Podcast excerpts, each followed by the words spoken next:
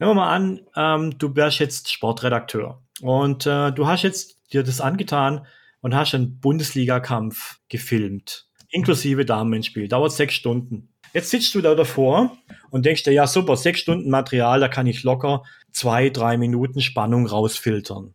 Ja, mach das mal. Was ist da? Da ist nix. Da ist nix. Das sind sechs Stunden lang plätschert es dahin, da sitzen Männer auf ihren Stühlen und tun nichts.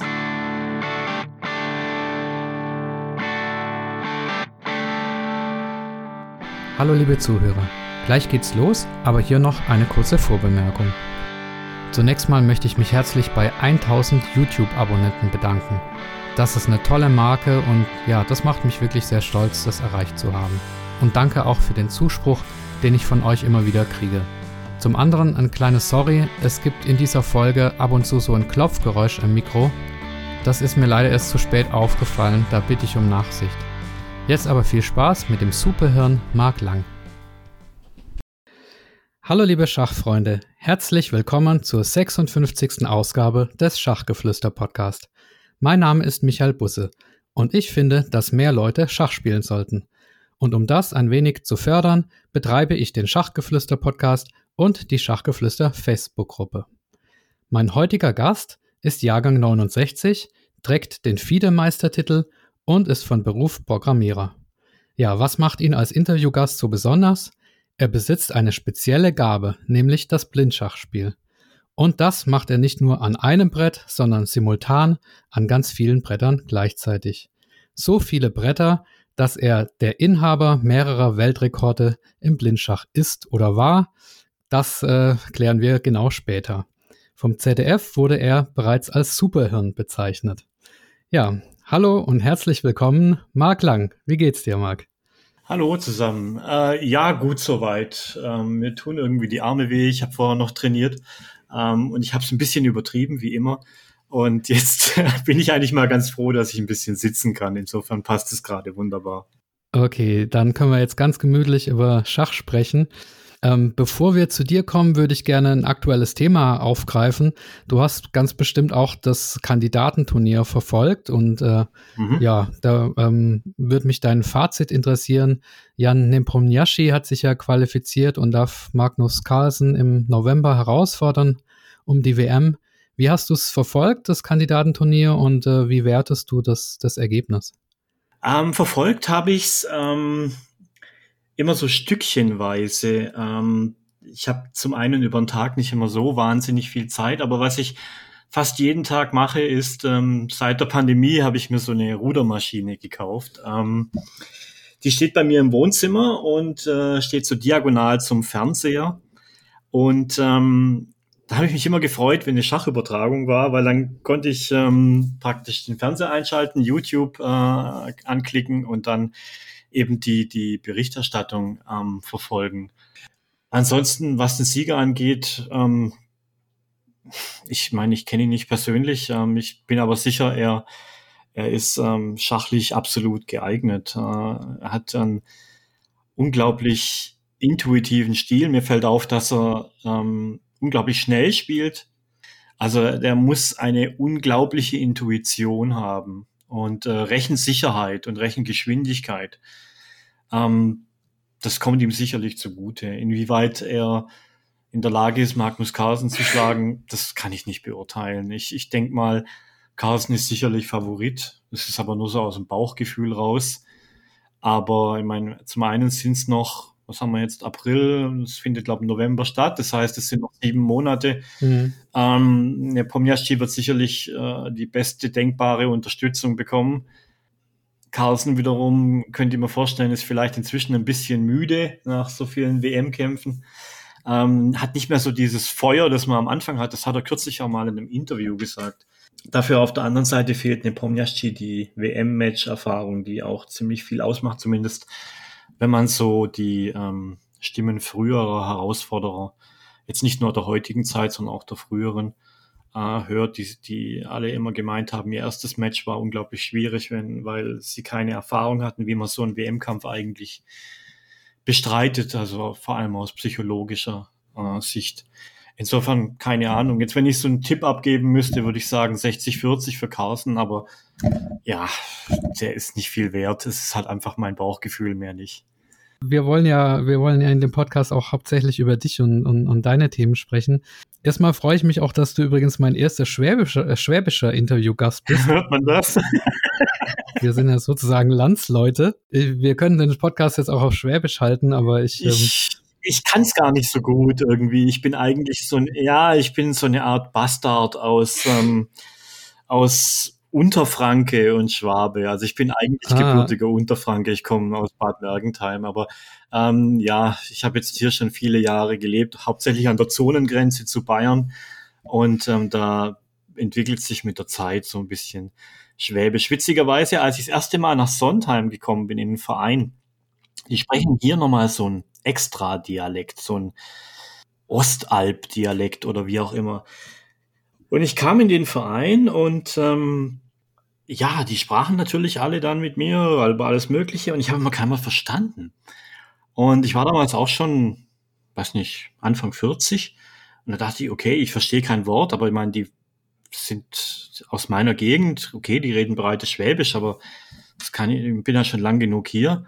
Da habe ich gedacht, okay, muss zum Ohrenarzt gehen. Ja, wahrscheinlich habe ich äh, Hörprobleme. Der Ohrenarzt hat mir dann allerdings äh, äh, hinreichend gutes Gehör bescheinigt. Das lag tatsächlich dann an dem, an dem Dialekt. Ja, mit der Zeit habe ich mich dran gewöhnt.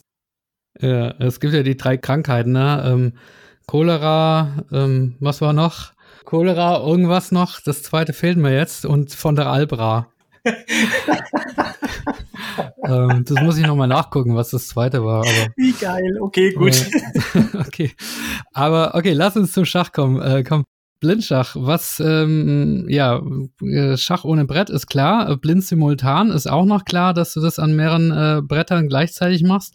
Aber da gibt's ja dann noch, also ich habe in der, in, der, in der Vorbereitung bin ich ein bisschen durcheinander gekommen, weil es da so viele Disziplinen gibt, also unterschiedliche Bedenkzeiten und äh, nacheinander, hintereinander. Kannst du das mal auseinanderdröseln, was es da alles gibt und wo du jetzt überall der, der Weltmeister bist? Äh, oh je, ähm, frag ich mich Sachen. Ähm also es gibt, ich meine, geben ist da immer ein relativer Begriff, weil letzten Endes ähm, werden diese Disziplinen, die sind ja nicht offiziell jetzt von der FIDE ausgelotet, sondern das sind praktisch Disziplinen, die in der Regel entweder von mir oder von Vorgängern von mir erfunden wurden, quasi in Anführungsstrichen. Ich habe ähm, es gab in der Wikipedia früher mal so einen Eintrag ähm, von Koltan, äh, dass Koltanowski mal, ich weiß gar nicht, ich glaube, 56 Blind Blitzpartien hintereinander gespielt hat. Das ähm, war eine Disziplin. Und ähm, das habe ich dann mal versucht auf einem Volksfest in Sontheim an der Brenz. War sehr interessant, weil nämlich nebenher schier unerträgliche Volksmusik in Flugzeugturbinenlautstärke lief. ich hatte zwar so Ohrschützer auf, aber ja, es war nicht wirklich äh, einfach. Und ich habe dann 60 hintereinander gespielt. Da stellt sich die Frage, wo genau ist die Leistung? Äh, weil letzten Endes ähm, spielt es eigentlich fast keine Rolle, wenn man nicht irgendwann einmal vor Müdigkeit umkippt, ähm, wie viele Blindblitzpartien man hintereinander spielt. Das, ich glaube, dieser Rekord wurde von Gareev überboten. Über den wird man sicherlich nachher auch noch einiges zu sagen haben. Mhm. Sehr schillernder Typ. Bisschen schräg, aber sehr interessant.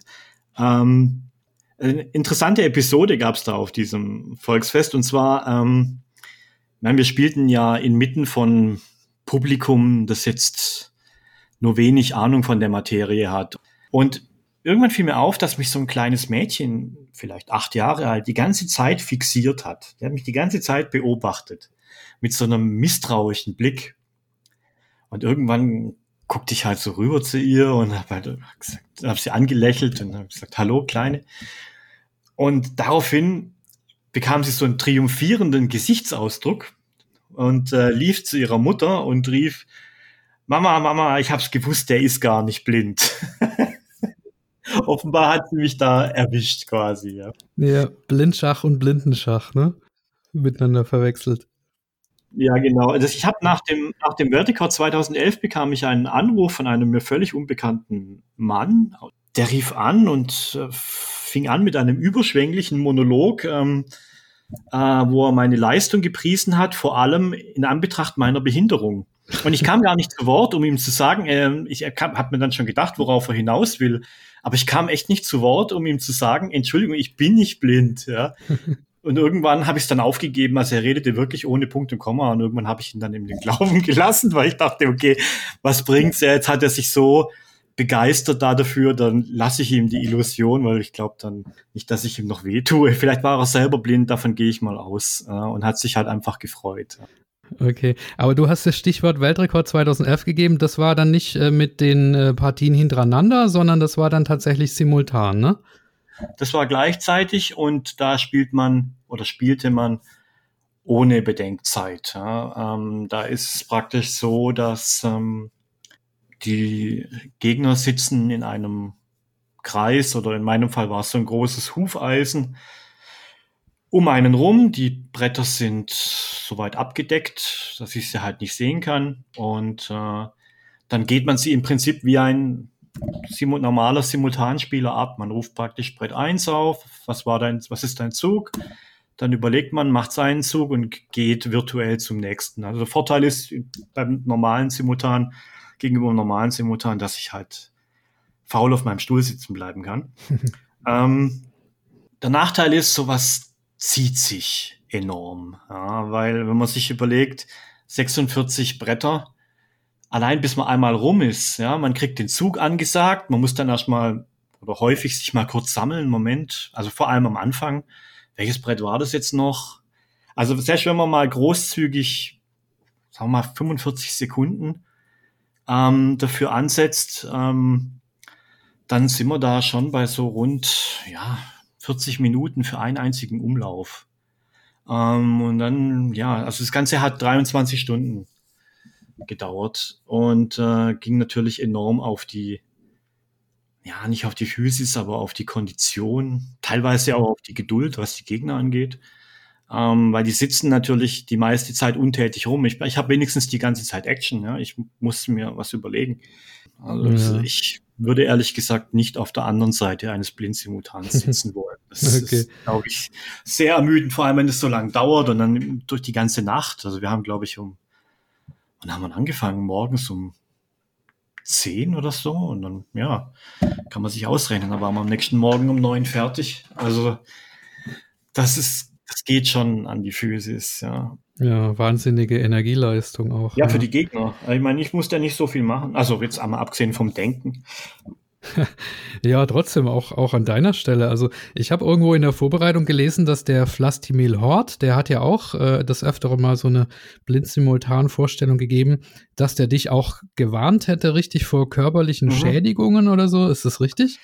Ja, allerdings, ja, das ist so ein bisschen eine zweischneidige Geschichte. Ähm, also es gibt viele ich nenne es jetzt mal Legenden, ähm, die begründet sind in der, ja, sagen wir mal, in der Natur des Menschen. Ich meine, wenn ich jetzt so, so jemand wie Neidorf oder, oder Aljechin oder was weiß ich, die wurden natürlich, ähm, die haben auch Weltrekorde aufgestellt und dann wird man natürlich nachher gefragt von einem Publikum, das das schon fast erwartet, dann welche psychischen Folgen hatte das für dich? Und dann erzählt man eben so Geschichten von wegen, ja, ich konnte tagelang nicht schlafen oder was weiß ich, ja.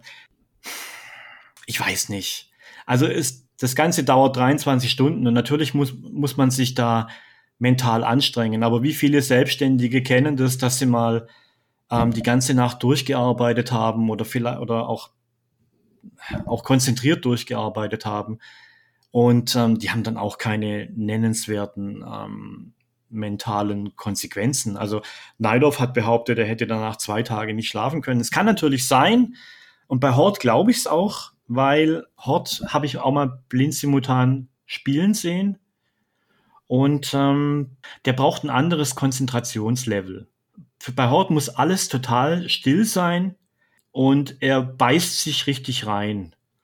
Ähm, also er ist praktisch hochkonzentriert in, in dem Fall kann ich es nachvollziehen. Weil wenn ich jetzt 23 Stunden wirklich voll drin bin, ja, wie ein Muskel, den ich zu lange anspanne oder so, dann tut der irgendwann weh und dann kann es natürlich auch zu Überreizungen kommen. Ähm, ich kenne dieses Gefühl aber nicht. Also ich habe mich während den blindsimultanen Wettkämpfen mit meinen Gegnern unterhalten. Man kann Witze machen. Ich meine, das ist im Prinzip wie eine freie Partie spielen. Ähm, weil letzten Endes, ähm, ja, die Partien sind ja da. Also man ruft die dann irgendwann ab und dann sind sie da und dann, okay, dann muss man sich kurz konzentrieren. Aber zwischendurch, wenn ich jetzt rede oder Scherze mache mit meinen Gegnern, dann gehen die nicht weg. Also das, deswegen, ich war da eigentlich immer recht entspannt. ja, für mich, für mich der absolute Wahnsinn. Also, ich habe mal ausgerechnet 46 Bretter, das bedeutet 1472 Figuren, deren ja, Standort und, und Züge du dir ähm, parallel äh, merken musst. Wie machst du das? Also, ich meine, wie kannst du das so im, im Kopf behalten, diese vielen Figuren, ohne, ohne die Partien zu verwechseln? Also, was siehst du denn da eigentlich? 1472 klingt natürlich echt großartig, äh, aber natürlich sind im Schach Cluster äh, am Werk. Also sprich, man fasst es zusammen. Ja, für einen Nicht-Schachspieler wäre das mit Sicherheit vollkommen unmöglich. Also auch, ich glaube, selbst, selbst der Mensch mit dem besten Gedächtnis, sofern es sowas gibt, auch um das zu messen, wäre nicht in der Lage, sich das zu merken, einfach weil er keinen Zugriff hat, ähm, das Ganze irgendwie zusammenzufassen. Das ist wie mit Zahlen. Ähm, äh, wenn man jetzt keine Cluster benutzt. Weiß nicht, ob du schon mal versucht hast, es gibt ja so ähm, Memo-Techniken. Ich finde das ja unheimlich spannend. Ähm, du machst das auch so äh, nebenberuflich, glaube ich, ne? Als Mentaltrainer oder so, ne? Ja, ja. ja ich habe es mal gemacht. Ich habe es mal gemacht bei einer, bei einer blindsimultanen Veranstaltung in der Schweiz da fühlte ich mich irgendwie in der Pflicht, weil die haben so wahnsinnig gut bezahlt. und dann dachte ich, okay, dann machen wir irgendwie was Besonderes. Ähm, nicht nur ein normales Blindsimultan, es waren ja auch nur, ich glaube, neun Bretter. Und dann dachte ich, okay, dann machen wir noch ein bisschen so ein paar Gags dazu, praktisch. Und dann habe ich eben, ja, im Nachhinein ein bisschen verrückt, aber es hat Spaß gemacht eigentlich.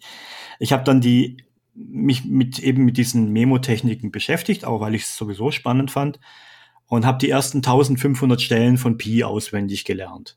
Oh.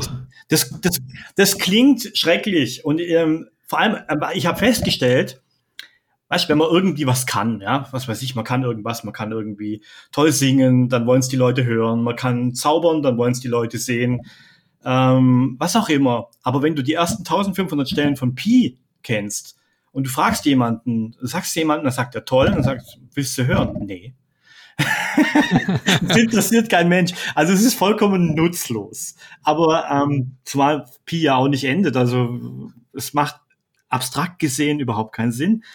Aber jedenfalls, das Spannende ist, unser Gehirn oder unser Gedächtnis ähm, ist natürlich nicht gemacht für Zahlen. Ist ja klar. Was fängt ein Höhlenmensch mit Zahlen an? Gar nichts. Es ist zu abstrakt. Aber unser Gehirn kann unendlich viele Bilder speichern ich glaube nicht, dass es da ein Limit gibt, das du in deiner Lebenszeit erreichen kannst. Es siehst ja allein schon daran, ähm, ich bin jetzt 51, wie viele Erinnerungen hat man abgespeichert? Wie viele Bilder sind da? Das sind unfassbar viele. Und ähm, die meisten davon sind in irgendwelchen Schubladen, wo man gar nicht rankommt. Und die kommen dann nur, wenn man mal irgendwie irgendein Aha-Erlebnis hat oder was auch immer, dann kram, äh, werden die automatisch wieder rausgekramt. Jedenfalls, das Gehirn ist voll mit Bildern und kann auch unglaublich viele speichern. Und ähm, der Trick ist eben einfach nur, man kodiert die Zahlen um in, in Bilder und erzählt sich dann Geschichten. Und sowas mache ich unheimlich gern. Ja, ich habe ja vorhin schon bemerkt, ich habe eine Schwäche für Geschichten, nicht nur für Schachgeschichten. Und ähm, aus irgendwelchen Gründen, mein Gehirn mag das und ähm, kann sich das gut merken. Und dann habe ich das eben gemacht und dann, die durften dann Fragen stellen. Also zum Beispiel, keine Ahnung, was ist die, was ist das Produkt von der 123. mit der 998. Stelle? Solche Dinge. Ja. Und dann musste ich die eben während dieser Blindsimultan-Veranstaltung be beantworten.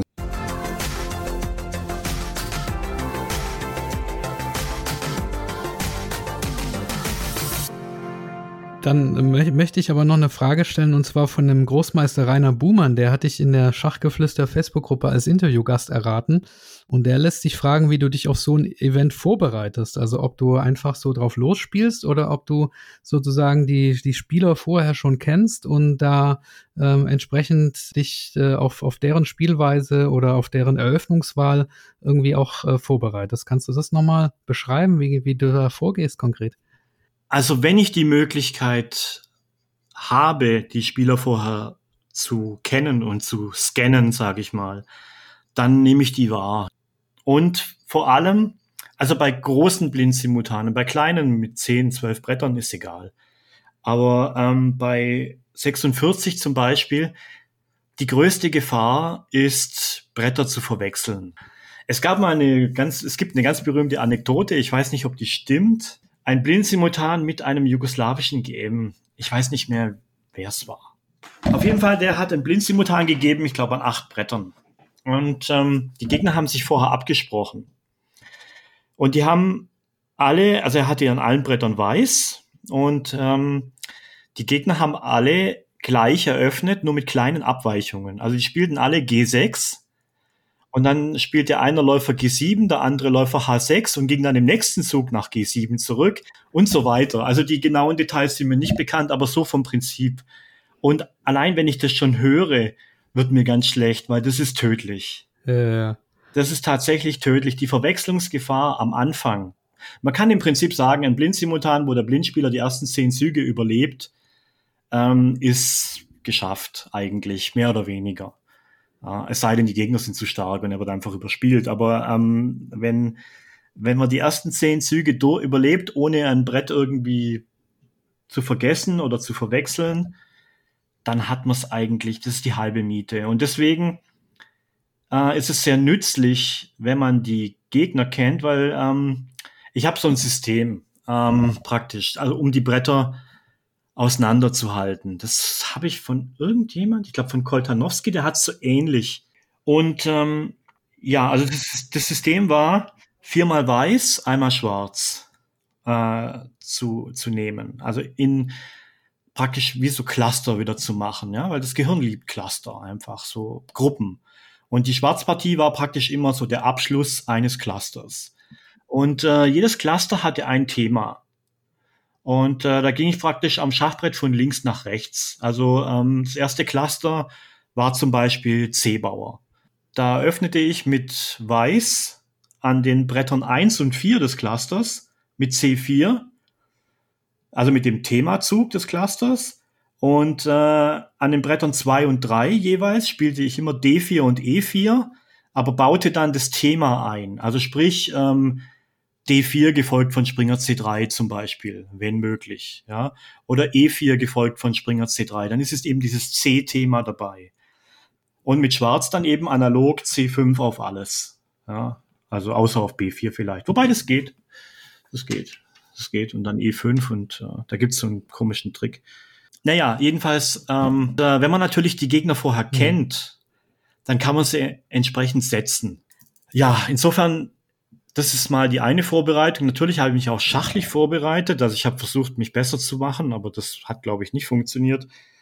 Mm, und dann eben die eröffnungstheoretische Vorbereitung. Ich habe natürlich nach Killer-Varianten gesucht, weil je schneller eine Partie zu Ende ist, desto besser.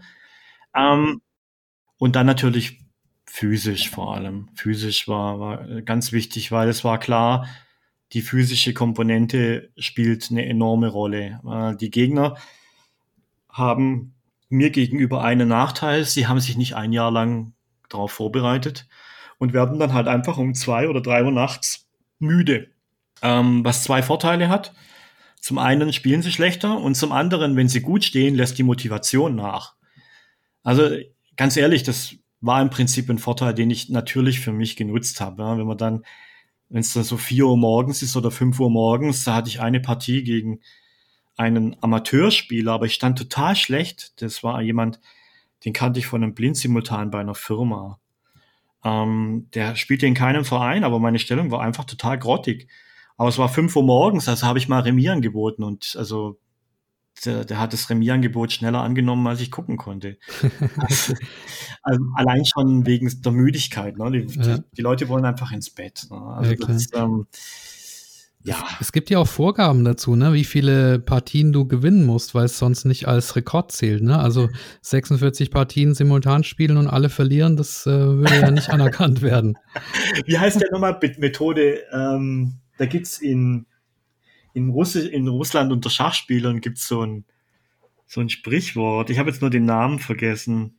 Da gab's mal so ein äh, berühmtes Simultan wohl von einem äh, Spieler in den 30er Jahren oder so, der ähm, tingelte durch die Lande und gab sich als Großmeister aus und ähm, Bender, Ostap Bender, der tingelte durch die Lande und äh, gab sich also, wie gesagt, als Großmeister aus und ähm, spielte dann für Geld simultan und ähm, ja, er spielte immer E4 und verlor alle Partien. Und deswegen heißt ihn unter Russen ähm, unter russischen Schachspielern erstens E4 auch Benders Move, also ah. halt auf Russisch.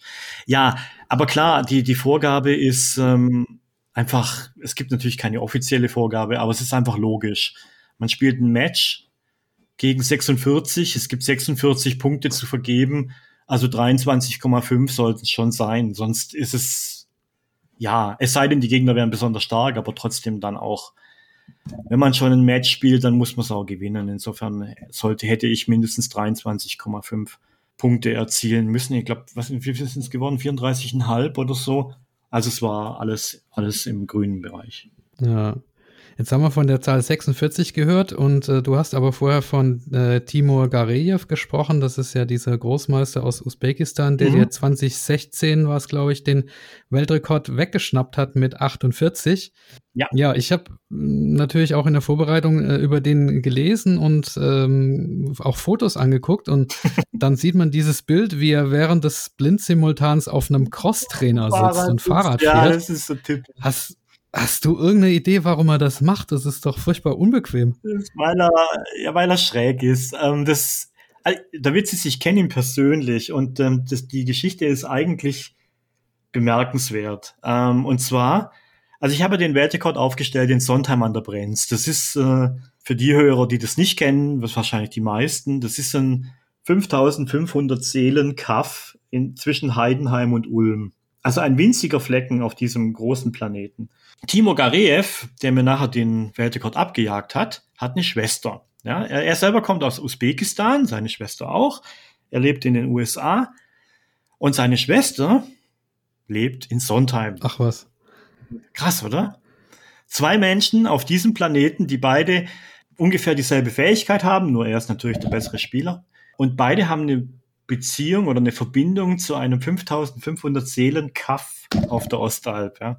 Das ist schon krass. Und der war jedenfalls schon öfter hier. Also hier in Sondheim tatsächlich. Ja, ihr habt sogar einen gemeinsamen Weltrekord noch gemacht, habe ich gesehen, ne? Wenn es denn ein Weltrekord war, ich weiß es nicht. Aber es war witzig. Allerdings habe ich echt Todesängste ausgestanden, in Anführungsstrichen, weil ich ähm, hat, äh, wie gesagt, er ist der wesentlich bessere Spieler. Timo hatte in seinen Hochzeiten weit über 2,6. Ja, ich ähm, bin nie über 2,325 rausgekommen und das ist auch schon viele Jahre her. Ich hatte einfach des Öfteren einfach Bedenken und nicht nur Bedenken, sondern es war dann auch tatsächlich so, dass ich seine Züge nicht verstanden äh, habe. Also man muss erklären noch, das war so ein Tandem-Blind-Simultan. Das heißt, ihr habt äh, da abwechselnd gespielt. In genau, wie viele ja. Partien waren das? Äh, acht, neun oder irgendwie so? Ich weiß gar nicht genau. Acht oder ja. neun, ja. Ich glaube neun. 9, ja, 2015 ich, ja. war das, ne? Da gibt's übrigens auch eine tolle ja. einstündige Reportage auf YouTube darüber. Die verlinke ich dann. Über dieses Bild simultan. Ach ja, von dieser Amerikanerin, Karen oder wie sie heißt.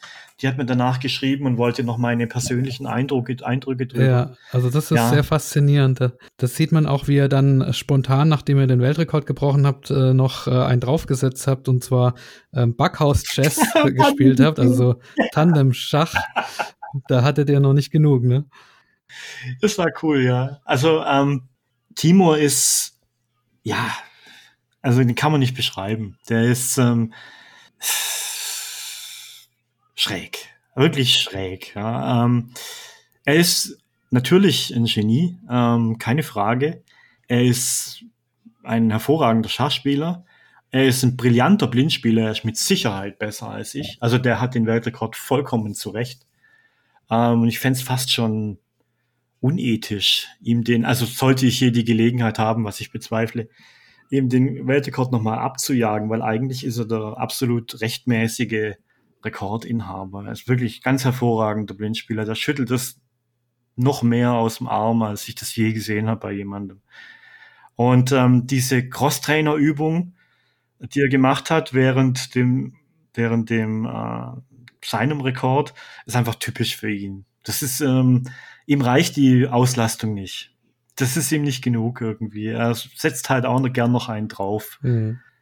Ja, ich, ich finde ihn klasse. Es ist nur ein bisschen schwierig, mit ihm zu reden, ähm, weil ich weiß nicht. Ich habe keinen so richtigen Zugang. Wahrscheinlich ist es einfach zu schräg dafür. Aber über Schach kann man reden, aber über andere Dinge ist fand ich schwierig ja. irgendwie. Aber sag mal, einen Weltrekord hast du doch noch, also im, im Blind-Simultan Schnellschach. Da habe ich einen Bericht gelesen, Rheinland-Pfalz-Tag 2019, Rekord verbessert von 14 auf 15 Bretter. Also da gab es dann irgendwelche Zeitvorgaben und, und äh, an dem Rekord hältst du noch fest, oder? Den müsste ich noch haben, ähm, wenn es keiner probiert hat. Das, das Ganze hat auch eine Hintergrundgeschichte. Und zwar 2012 oder 13 bekam ich eine Mail vom australischen Fernsehsender ABC und äh, und die fragten an, sie machen eine Reportage über das menschliche Gehirn und äh, sie würden gern was mit mir drehen und ähm, fragten dann eben an, ob ich denn nochmal einen Weltrekord aufstellen könnte für sie. Mal ebenso. Ja. Wie gesagt, ja, also wenn ihr das bezahlt und ihr so viel Zeit habt, das dauert so 24 Stunden. Ah, nee, irgendwie gibt's was Schnelleres. Ja, und, ähm, und dachte ich, okay, was kann man machen? Und dann fiel mir eben die Idee ein, Schnellschach zu spielen. Ähm, damals noch mit einem selbstgeschriebenen Programm irgendwie. Das war sehr instabil, aber hat Gott sei Dank während der Veranstaltung gehalten. Inzwischen habe ich es verbessert, beziehungsweise man kann einfach die Software von DGT nehmen und äh, da ein paar kleine Anpassungen machen. Und dann kamen die nach Sondheim und wir haben dann im Schloss, äh, hier in Sondheim, da gibt's so ein schönes historisches Schloss, da haben die dann gedreht und das, ich glaube, wir haben an zwölf Brettern gespielt. Ja, ich meine, der Trick ist, äh, man spielt halt einfach Schnellschach, äh, 15 Minuten plus ein Increment für die äh, Gegner und man selber kriegt eben Anzahl der Bretter mal 15. Ja. Weil klar, in der Regel denkt man an einem äh, Brett und läuft an fast allen anderen. Also praktisch lauf, laufen im Sinne von, da läuft die Bedenkzeit. Das heißt, man verliert an allen Brettern Zeit ständig, ohne nachzudenken. Deswegen dieser Multiplikator. Und, ähm, und dann habe ich festgestellt, dieses Format ist eigentlich gar nicht schlecht, weil das, ja, das Problem ist halt immer bei Blind-Simultan-Veranstaltungen, das dauert halt immer so lang. Und wenn die Leute fragen, ja, können wir nicht irgendwas mit Rekord machen? Ja, können wir. Ja, klar, ich meine, es kommt natürlich immer gut an, auch für die Presse. Ähm, der ist es letztlich egal, also der Presse zumindest. Und äh, dann hat man so eine Veranstaltung, die kriegt man in ein paar Stunden durch. Und dann habe ich es eben sukzessive gesteigert. Ich glaube, 13 dann, ich weiß gar nicht, wo ich 13 gespielt habe. 14 dann jedenfalls. 13, 13 war in Zürich. Zürich, ja, wollte gerade sagen. Und 14 war dann hier in der Gegend. In Leichingen, äh, ja. Leichingen, genau, den, den Namen habe ich gesucht. Und 15 dann eben äh, in der Pfalz. Das könnte ich mir auch durchaus nochmal vorstellen. Ähm, vielleicht das Ganze nochmal zu steigern. Das macht eigentlich schon Laune. Okay, also ich hoffe, alle Schachveranstalter oder Eventveranstalter haben jetzt zugehört. Also ja, Mark genau, ist bereit, bereit ist auf 16 Bretter zu steigern. okay. ja, äh, die Corona wird ja hoffentlich irgendwann vorbei sein und dann ähm, bin ich gerne bereit.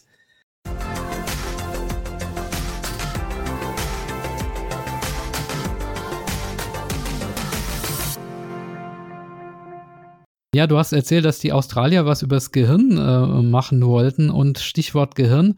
Ich hatte es ja auch in der Einleitung gesagt, äh, fürs ZDF, für Terra X, die haben da auch dein Gehirn äh, untersucht, sogar im MRT bist du da gewesen, glaube ich. Haben die da irgendwie was rausgefunden, die Ärzte. Hast du da irgendeine Superanomalie im Gehirn oder was ist da los bei dir?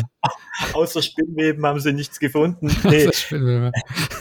ich, ich muss dir ganz ehrlich sagen, also was im Endeffekt dabei rauskam, weiß ich nicht, weil ich habe die Reportage tatsächlich nie selbst angeschaut. Ähm, ich wollte mir das Bild nicht verderben, das ich hatte von den Dreharbeiten, weil das hat so Spaß gemacht. Vor allem die, die, der, der Part in diesem äh, psychologischen Institut in Graz, das war toll. Da hat noch verschiedene. Da, das, hm? Hast du mit Vincent Keimer gespielt? War das das, war das, das oder? Das war dann in Ach, Berlin, okay. ja. Das war zweigeteilt. Der erste Teil war in Graz. Da war praktisch ähm, so eine Art Ursachenforschung praktisch. Was ähm, hat das Gehirn von Herrn Lang, was andere Hirne, Gott sei Dank, für diese anderen Hirne nicht haben. Und da wurden so verschiedene Tests gemacht irgendwie. Also man praktisch, man musste, erst wurde so ein mathematischer Test gemacht. Das war ganz witzig. Und dann, ähm, dann so Schachstellungen irgendwie. Man musste sich praktisch äh, Stellungen merken halt und die dann kurz danach wieder abrufen. Und dann hat man das Ganze noch im MRT wiederholt, um eben die Vorgänge in meinem Gehirn zu analysieren. Und äh, das, das fand ich toll. Ja, das war dann so, dass, ähm, dass ähm, ich bekam eine Stellung äh, gezeigt für, ich glaube, fünf Sekunden.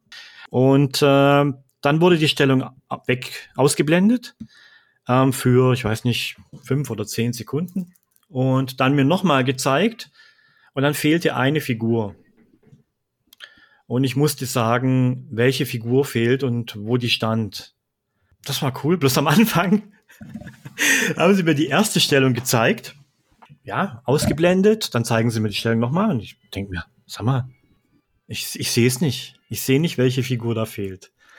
Dann habe ich gesagt, ich, tut mir leid, ich muss passen. Dann haben sie mir die zweite Stellung gezeigt. Und wieder dasselbe. Und äh, ich konnte einfach die Figur nicht lokalisieren, die fehlt. Ich wusste nicht, ich dachte, okay, gut, ich bin wahrscheinlich für den Test nicht geeignet.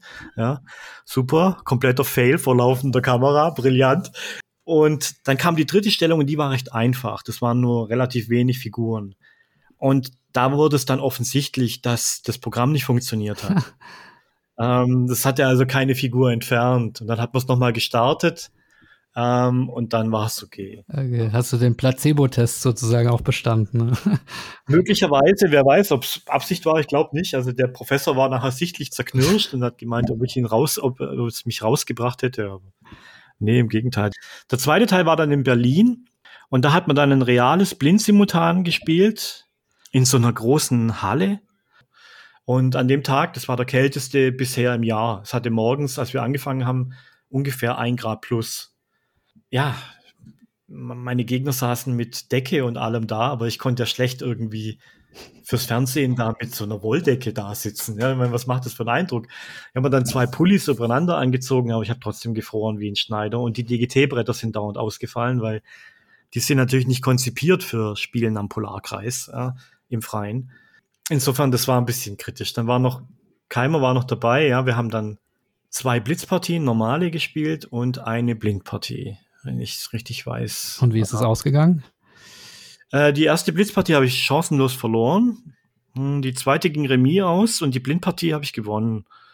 Ähm, da, da war Vinzenz allerdings noch viel jünger und er konnte mit dem Blindspielen nichts anfangen. Also er war da noch nicht so weit. Also ich, heute würde das sicherlich anders ausgehen, aber damals war er mehr, fühlbar überfordert mit dem, mit dem Blindspiel. Das wäre jetzt auch eine Frage gewesen. Also wenn so Leute wie Keimer oder gehen wir mal noch, noch ein Regal höher, äh, Caruana Carlsen, wenn die äh, jetzt so blind richtig trainieren würden, meinst du, die, die hätten da Chancen, ähm, in, in diese Sphären von dir und Gareev zu kommen oder ist es eine Sonderbegabung sozusagen? Das weiß ich nicht, ehrlich gesagt.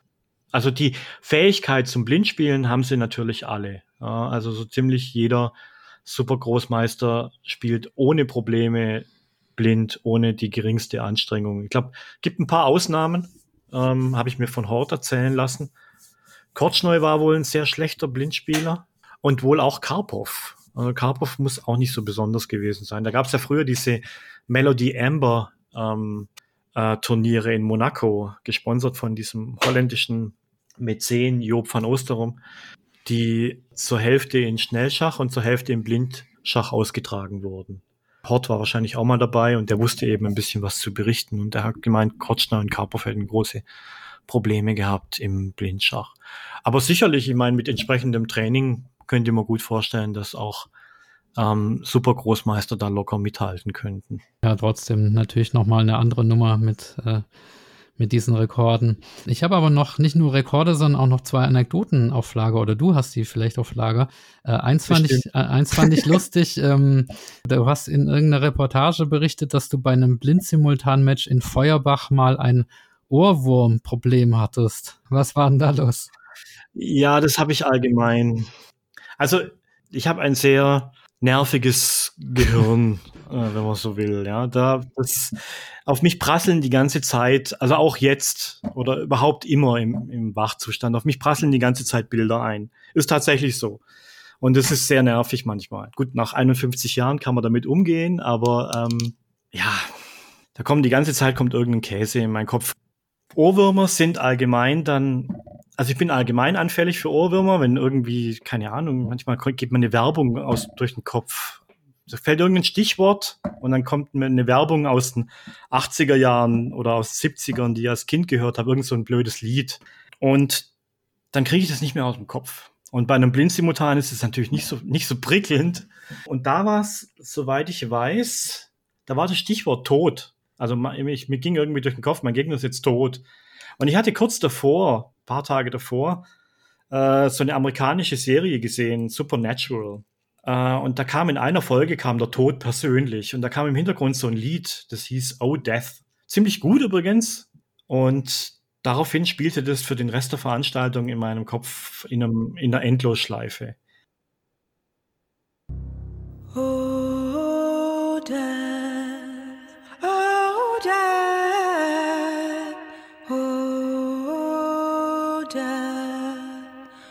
Won't you spare me over another?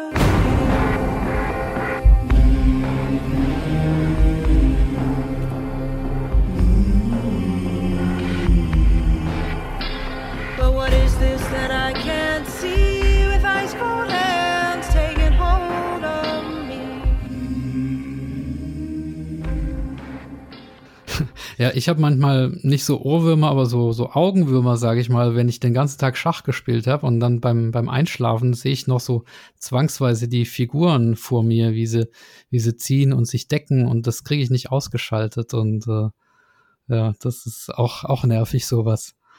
Hm. hm das habe ich Gott sei Dank nicht. Ich hatte das früher beim Tetris-Spielen. Als ich so Anfang 20 war, da gab es ähm, noch Spielhallen mit ähm, mit Spielautomaten. Und da gab es an meinem Wohnort gab's äh, so eine große Spielhalle und wir waren da regelmäßig und ich habe Tetris geliebt. Und äh, da war es dann tatsächlich auch so, wenn ich das irgendwie gespielt habe, einen, einen ganzen Abend und bin dann anschließend nach Hause gegangen, dann hat mein Kopf weiter Tetris gespielt, praktisch. Dann flogen dann irgendwelche Teile runter und ich wartete auf das rote lange. Ja, stimmt. Also das Gehirn kann schon sehr nervig sein. Ähm, ja, lass, lass mich zu der zweiten Anekdote kommen. Ist, die habe ich aus der ähm, Schachzeitschrift Karl 2011 gelesen. Da steht, du hättest mal beim Guinness-Buch angefragt, ob sie dich da als Rekordhalter aufnehmen. Und die, Ant ja. die Antwort war, dass sie keine passende Rubrik für dich hätten und dir ähm, empfohlen hätten, Telefonbücher zu zerreißen oder sowas. ja. Erinnerst du dich daran? War das so? Ja, ja, das, das ist richtig. Ja, das ist richtig. Ähm, allerdings, ob das Telefonbücher waren? In, also äh, wortwörtlich steht, in Ketchup zu baden oder Telefonbücher zu zerreißen, steht im Karl. Ich glaube, das war meine literarische Freiheit hier. Ach so. Und da habe ich, glaube ich, rein interpretiert. Aber ähm, die haben praktisch, ich habe angefragt und habe angerufen, tatsächlich sogar damals und hatte so eine relativ genervte Sekretärin dran. Wahrscheinlich kriegt die den ganzen Tag so blöde Anrufe wie meinen.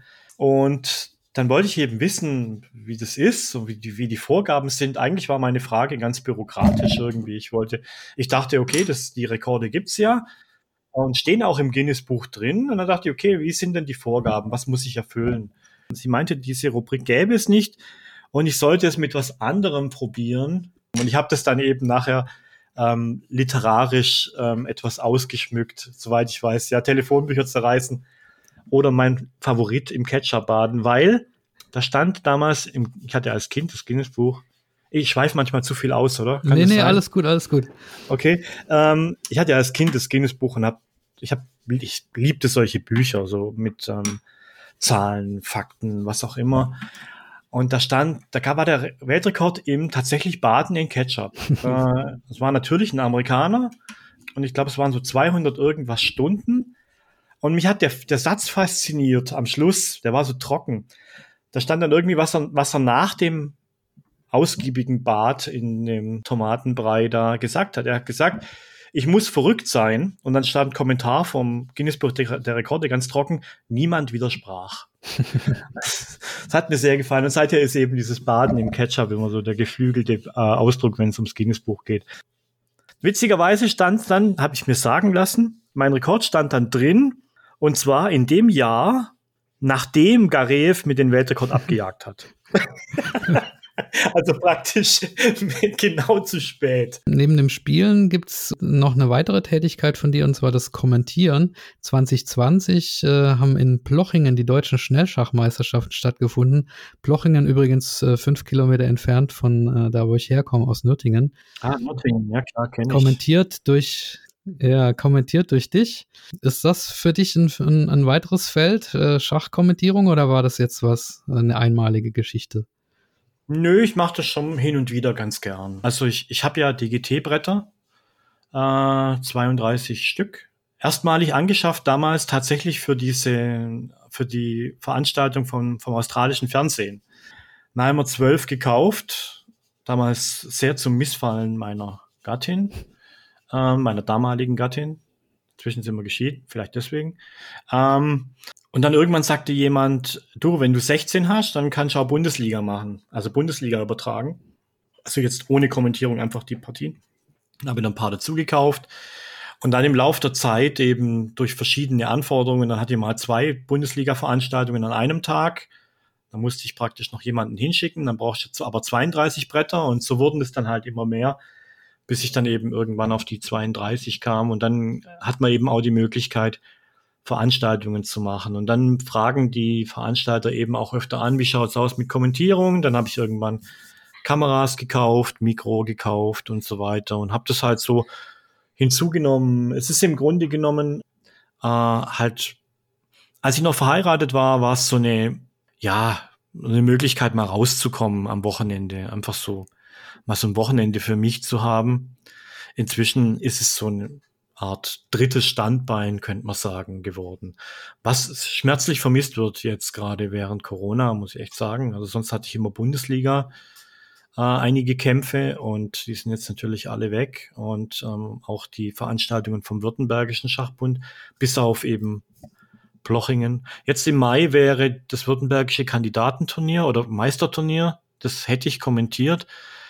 Ähm, ich habe noch keine Rückmeldung vom Veranstalter, aber ich denke, das findet nicht statt. Aber grundsätzlich macht mir Kommentieren schon Spaß, aber ich bin eigentlich lieber hinter der Kamera. Also sprich, ähm, ich mache den Aufbau, die Technik und so weiter, mache die, die, ähm, die Graphics praktisch dafür und so weiter. Das macht mir Spaß, mache ich sehr gern. Okay, also noch eine Eigenschaft quasi, in der man dich ähm, buchen oder beauftragen kann, neben der ja, kann man gerne neben machen, dem Blindsimultan. Ja. Ich mag alles, wo man irgendwie was erschaffen kann, ja, schreiben und kommentieren, ja, ich mach's schon, aber ähm, wenn sich jemand anderes findet, sage ich nicht nein. Okay. Ja, allgemein gesehen mit deinen ganzen Aktionen und so bist du auch ja ein, ein, ein Botschafter des, äh, des Schachs. Wie Uff. siehst du denn generell den, den Zustand im deutschen Schach? Ich meine, wir sind alle durch Corona geplagt und äh, ja, der Deutsche Schachbund, äh, da bewegt sich viel. Es stehen Präsidentenwahlen an. Ich habe gesehen oder gelesen, dass die Mitgliederzahlen im Vereinsschach ähm, stark gesunken sind, sicherlich auch durch Corona. Ja, was hast du für einen Blick auf, auf das Schach generell? Also, wie es nach Corona aussieht, ist schwer zu beurteilen, natürlich. Ne? Ähm, wenn man mal den Stand vor Corona nimmt, da ich weiß nicht, ich fand allgemein irgendwie, dass Schach so bisschen den Bach runtergeht. Also ich hatte irgendwie so, egal wo ich war, natürlich gibt's da sicherlich Ausnahmen, aber so mir fiel halt auf, egal wo man hinging, ähm, die Spieler in den Vereinen wurden immer älter, die die Funktionäre wurden immer älter und die, es kamen immer weniger Jugendliche. Also bei uns im, im Kreis, Kreis Heidenheim, gibt es, glaube ich, noch vier oder fünf Vereine. Äh, von früher mal, was weiß ich, 10, 15. Und die Vereine, die es noch gibt, die sind teilweise schon scheintot. Also ich rede jetzt von der Situation vor Corona natürlich. Gerade gerade ist natürlich alles tot. Ja. Aber ähm, da schaut es irgendwie nicht so gut aus. Das kann anderswo natürlich besser sein. Grundsätzlich, aber das ist nur meine persönliche Meinung. Ich persönlich finde Turnierschach mit langer Bedenkzeit, ich finde irgendwie, das hat sich so ein bisschen überholt. Auch wenn viele Schachspieler anderer Meinung sind, das ist mir bewusst. Es tut mir leid. Ich will euch euer Turnierschach nicht wegnehmen, aber ich, ich finde irgendwie, das hat so viele Nachteile. Zum Beispiel so ein Mannschaftskampf. Sagen wir mal, man spielt in der dritten, vierten Liga oder selbst in einer, in einer niedrigeren Liga ähm, du hast allein schon per se, sagen wir mal, vier Stunden, fünf Stunden für die Partie reserviert, wenn es dumm läuft. Wenn du dann noch irgendwo weiter wegfahren musst, ähm, dann hast, musst auf den letzten in, in, in der Regel äh, in, in der Mannschaft warten. Dauert das Ganze sechs, sieben Stunden und das Ganze für eine einzige Partie. Hm. Bei welcher Sportart ist das so? Ja, vielleicht beim Golf oder ich weiß nicht. Das Ganze dauert meines Erachtens zu lang für zu wenig Inhalt eine einzige Partie, sagen wir mal, lass die nach 20 Zügen enden, entweder durch einen Einsteller oder durch ein äh, vorzeitiges Remis. Aber ähm, danach sitzt du praktisch da, wenn du nicht gerade selber mit deinem eigenen Auto angereist bist und wartest noch ewig. Und dann ist der ganze Sonntag kaputt. Und ich finde irgendwie, also die Zeit gibt es auch nicht mehr her. Früher hatten die Leute einfach mehr Zeit. Inzwischen, der berufliche Druck ist überall groß. Man hat oft ähm, äh, zwei arbeitende ähm, Eltern, wenn man noch Kinder hat. Ähm, das heißt, beide sind ähm, froh mal um ein Wochenende. Und dann ist der Papa irgendwie, also bei mir gab es immer Probleme. Dann ist der Papa irgendwie einen ganzen Sonntag weg. Ich persönlich fände so eine Schnellschachliga cool. Aber ich schweife gerade von deiner Frage ab, ne? Ja, nee, äh, gar nicht. Also es geht ja auch um die Frage, wie das Bild des Schaches ist und was man auch tun kann, äh, um, um das Schach wieder äh, auf die Beine zu bringen. Und Schnellschachliga ist auf jeden Fall schon mal eine interessante, also, interessante Idee. Also wenn man, sagen wir mal, also was jetzt, was man jetzt in Vereinen konkret tun muss, um das wieder attraktiver zu machen, ich weiß es nicht. Also so ad hoc fällt mir da nichts ein. Aber wenn man es ähm, für Publikum äh, attraktiver machen will, dann muss man dem Publikum einfach das bieten, weswegen man zum Sport kommt. Und das sind Emotionen. Die Leute kommen in der Regel, ja, es gibt natürlich andere, aber in der Regel kommen die Menschen zum Sport, weil sie Emotionen sehen oder selbst erleben möchten. Emotionen entstehen durch Dramatik. Dramatik entsteht aber nicht in so einer zwei Stunden 40 Züge oder 90 Minuten ähm, plus Increment, Partie, da entsteht in der Regel keine Dramatik, weil nicht einmal Geschwindigkeit aufkommt. Ich habe in sechs, sieben Jahren Bundesliga-Übertragung einen einzigen Wutausbruch eines Spielers äh, erlebt, als Ilja Schneider seinen Kugelschreiber zertrümmert hat nach einer Niederlage gegen, weiß nicht mehr gegen wen. Ähm, und das war das Maximum, was ich da zu sehen gekriegt habe. Wenn ich was fernsehtauglich machen will, dann brauche ich schlicht und ergreifend Dramatik. Das, äh, da führt kein Weg dran vorbei. Und um Emotionen zu erzeugen, habe ich eben im Schach nur die Möglichkeit Zeitknappheit. Es gibt im Internet einige Videos, ähm, wo Schachspieler emotional wurden, als sie die Zeit überschritten haben, ja, oder äh, wo halt wenig Zeit war, ja. Kasparov, das berühmte gegen Anand, Irina Crush gegen Zatonski, ähm, als sie den König durch den, durchs Zimmer fegt, zum Beispiel, da gibt's einiges. Diese Videos haben auch die meisten Aufrufe, äh, oder viele, sehr viele Aufrufe für ein Schachvideo. Ähm, wir brauchen einfach mehr solcher Formate oder vielleicht sogar einfach das Spiel allgemein beschleunigen. Ich weiß es nicht. Ich meine, da, da werde jetzt sicherlich, da gibt es sicherlich sehr viele Gegenreden. Viele lieben dieses klassische Schach und, äh, und so weiter. Das verstehe ich auch. Vielleicht sollte man einfach das Increment abschaffen. Das finde ich das Allerschlimmste übrigens. Ich verstehe, dass das viele mögen. Ja, man kann immer die Zeit überschreiten. Aber genau das ist der Punkt. Früher in der Bundesliga, Schachbundesliga, da kamen die Zuschauer immer zur vierten Spielstunde. Weil sie wussten, da gibt es so ein paar Spezialisten, die sind immer in Zeitnot. Ja? Lobron, ähm, keine Ahnung, da gab es immer so ein paar Hort, war auch öfter in Zeitnot. Und dann gibt es praktisch ein wildes Gehacke, ja, und dann passiert was. Ja? Da ist richtig was los. Und ähm, das guckt man sich dann natürlich gern an. Aber heute, Bundesliga, ja, auch schon Bundesliga-Kämpfe gehabt, da hatten wir irgendwie zwei Zuschauer im Spielsaal in Augsburg. Tolle Location, das Kongress- oder Kongresszentrum heißt es, glaube ich. Toller Saal, wunderschön, aber gähnende Leere und ganz ehrlich, es war auch stinklangweilig. Am Schluss lief ein Damen-Endspiel äh, von zwei Spielern. Ja, kann man sich vorstellen, wie lange das gedauert hat. Eine Seite hatte halt einen Mehrbauern. Und dann spielt man dieses Damen-Endspiel über, keine Ahnung, zwei Stunden. Ganz ehrlich, wen interessiert das? Das interessiert kein Mensch. Und ich finde irgendwie, dass sich Schach in einigen Bereichen, nicht in allen, einfach komplett vom Zuschauer entfernt hat. Vermutlich, und das hört man auch oft diesen Satz, es kommt ja eh keiner. Aber ich frage mich irgendwie, warum sich niemand mal die Frage stellt, warum kommt denn keiner? Und dann da ansetzt. Ähm, das verstehe ich nicht. Einfach. Ja, das ist, ähm, es ist hier meines Erachtens, wenn man Interesse für eine Sportart wecken will, dann muss man, dann braucht man Zuschauer. Man kann nicht einfach so tun, irgendwie als gäb's, als gäb's die nicht. Schon mal gesehen, dass ähm, bei einem Schachwettkampf Stühle aufgestellt waren für die, fürs Publikum, zum Zuschauen?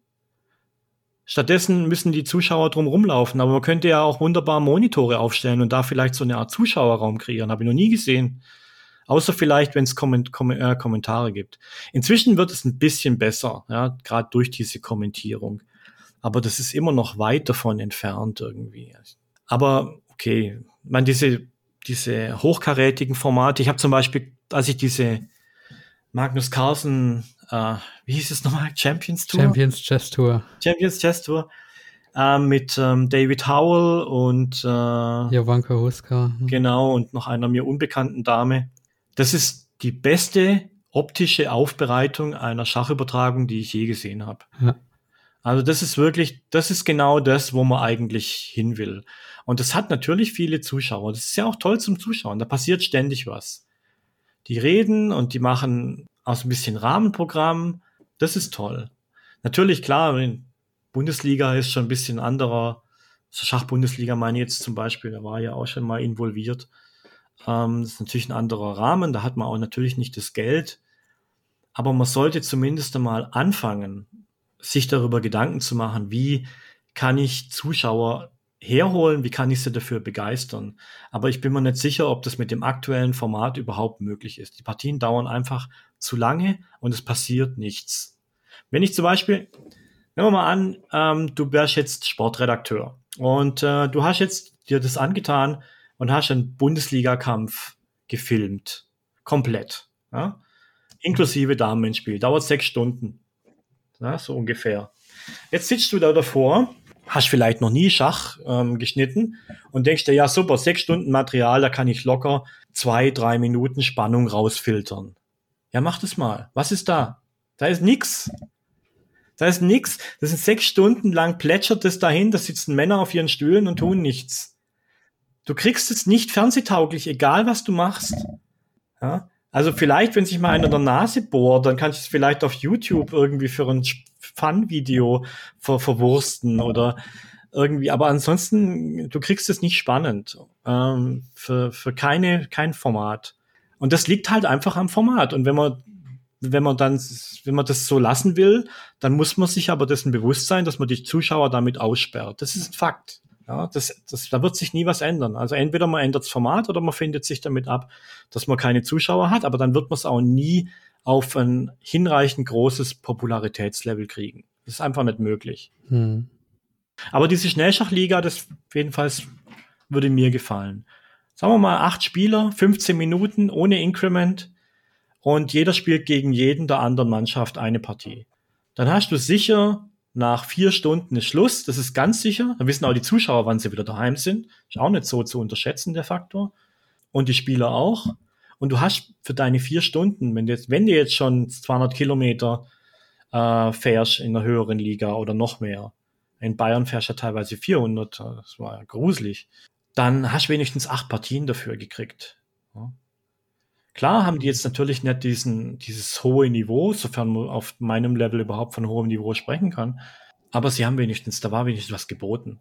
Und die Zuschauer hätten auch was geboten gekriegt. Wenn du jetzt noch einen Monitor aufstellst, ähm, sagen wir mal, wo man diese acht Partien sieht und die scharen sich da drum und im Hintergrund sehen sie, wie die Leute praktisch auf die Uhren kloppen, ist das super. Also für Zuschauer und für die Spieler eigentlich auch, finde ich. Also mir wird Spaß machen.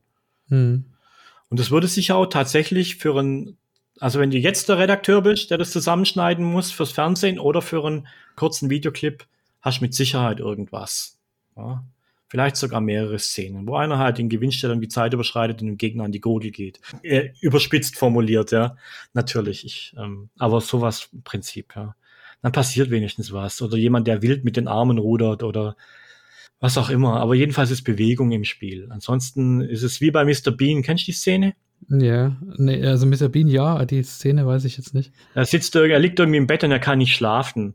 Und dann macht er einen Fernseher an. Und äh, dann läuft Schach und äh, die sitzen einfach nur da am Brett und ihm fallen die ganze Zeit die Augen zu. Und in dem Moment, wo er fast am Einschlafen ist, macht einer von beiden einen Zug. Oder, oder deutet an, einen Zug zu machen. Er hebt, glaub bloß die Hand, um einen Zug zu machen und zieht dann wieder zurück. cool. Ja, also ich bin froh, dir die Frage gestellt zu haben, weil da waren echt jetzt äh, coole Sachen dabei und einige, einige gute Ansätze. Und äh, in der Tat muss da, glaube ich, noch einiges passieren man muss halt einfach mal anfangen, sich darüber Gedanken zu machen, weil ja. ich, ich, irgendwie, wir reden irgendwie über, ähm, ich finde, wir reden da oft über die falschen Dinge, äh, schlicht und ergreifend. Das Wichtigste muss, wenn ich popularisieren will, der Zuschauer sein. Es ist einfach, ich meine, wie viele Sportarten wurden schon beschleunigt? Ähm, wegen der Zuschauer vermutlich mal. Ja. Äh, Volleyball, Tischtennis. Tischtennis, ja. Ja. Ich weiß nicht, es gibt bestimmt noch ein paar andere. Ich bin jetzt nicht so der Sportfan. Aber so grundsätzlich, wenn man nicht an den Zuschauer denkt, wie will man sich dann vermarkten? Ja, Firmen wollen Reichweite. Wenn Firmen, die was sponsern, Geld braucht man immer, auf jeden Fall. Ja? Was, das regnet nicht vom Himmel, es sei denn, man hat einen Mäzen. Ähm, also braucht man Sponsoren. Was wollen Sponsoren? Reichweite. Wie erzielt man Reichweite? Mit Werbung oder mit, mit ähm, Präsenz in Medien. Ja? Und äh, da ist nun mal visuelle Medien ist die Nummer eins. Und ähm, wenn ich keine Reichweite erziele, dann interessiert es die Sponsoren einfach nicht. Wie, wie kennt ja jeder Schachspieler, der, der irgendeine Funktion hat im Verein, der schon mal irgendwo angefragt hat, willst du nicht vielleicht uns mal, keine Ahnung, ein paar hundert Euro geben für, für, für uns? Du kommst dafür auf unser Trikot, jetzt mal im übertragenen Sinne, dann sagt dieser Sponsor natürlich, ja, wie viele Zuschauer habt ihr denn so? Ja, oder wie viel Reichweite? Das sagt jeder Marketingchef als erstes. Wie groß ist meine Reichweite, wenn ich euch Geld gebe? Null. Ach super. Mhm. Spitze. Ja, du kriegst auf unserer Homepage einen Banner. Wie viel, wie viel Besucher hat eure Homepage? Ja, letzten Monat waren es 20. Ja, fantastisch. Ja, kann ich mein Geld auch in der McDonalds-Mülleimer schmeißen, da steht wenigstens Danke drauf. ja. Ja. da, das mich schon eine Zeit lang mal beschäftigt hat, inzwischen nicht mehr, aber ich war ja mal in der Schachbundesliga ähm, der Redakteur der Webseite und hatte damals, als ich die Webseite übernommen habe, jede Menge Ideen und Ideale. Natürlich waren einige davon, wie immer bei so Idealen, ja, am Anfang ist man halt voller frischer Ideen und die, zerschellen dann an der Realität. Ähm, damit habe ich zwar gerechnet, aber die sind nicht nur zerschellt, sondern die sind auf Grund gelaufen und für immer versunken. Also es war tatsächlich völlig hoffnungslos. Und ähm, das, was ich jetzt gerade hier vorgetragen habe, das sind noch diese Restemotionen, die ich damals hatte. ja, okay. Ja, Marc, ähm, danke ist das Stichwort. Also wir, wir sind in der Zeit schon äh, hoffnungslos drüber. Sorry, sorry. Und, nee, um Gottes Willen, du brauchst dich nicht entschuldigen, aber ähm, so ein Podcast ist ja auch ein ähm, auf Zeit begrenztes Medium. Deswegen ähm, muss ich dich jetzt leider abwürgen, auch wenn es sehr, sehr interessant war. Also äh, gibt es denn noch was, was du äh, von deiner Seite aus erwähnen willst oder den, den Zuhörern mitgeben willst? Du hast sozusagen das letzte Wort. Ich habe ja schon so viel geredet. Was soll ich jetzt da noch zum Schluss sagen? Ja, Marc, dann äh, lass uns einen Abbinder machen, sonst ähm, mhm. wird es nie was.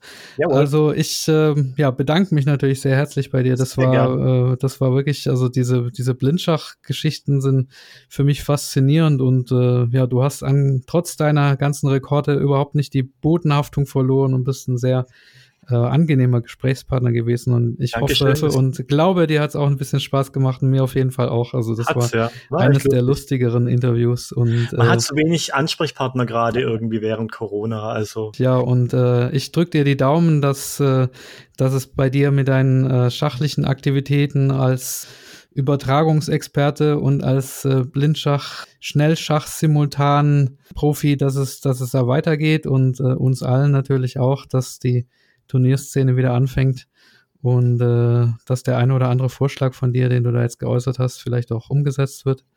Vielleicht lest ihr oder lesen die Hörer in Kürze, oder was heißt in Kürze, in ein paar Monaten äh, sogar ein Schachbuch von mir. Das oh. ist gerade ein Projekt, an dem ich, oder ich arbeite noch nicht dran, aber das ist das nächste. Ich habe gerade ein Projekt, das hängt damit zusammen ein bisschen, allerdings nicht direkt mit Schach, eher mit Memotechnik. Und das zweite ist tatsächlich äh, ein Schachbuch zu schreiben.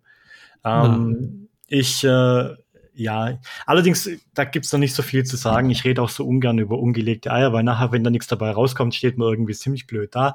Aber es soll was Unterhaltsames werden. Ein bisschen, also zwar auch lehrreich, aber ähm, nicht mit dem Schwerpunkt, sondern tatsächlich eher ein ein Schachbuch, das man auch in der Badewanne oder auf der Toilette lesen kann. Ich habe vermutlich an mich selbst gedacht. Ähm, ja, ja, das ist ja oft so, ne, dass man das macht, was man selber gerne gehabt hätte und, und, und vermisst. So geht's mir auch mit dem Podcast. Ja, ja, dann gib auf jeden Fall Bescheid, falls das, ähm, äh, wenn, soweit wenn, ist, das, wenn es soweit ist. Und äh, ich freue mich drauf. Und ja, halt die Ohren steif. Äh, vielen auch, Dank ja. und mach's gut. Du auch, ja, mach's gut. Ciao. Tschüss.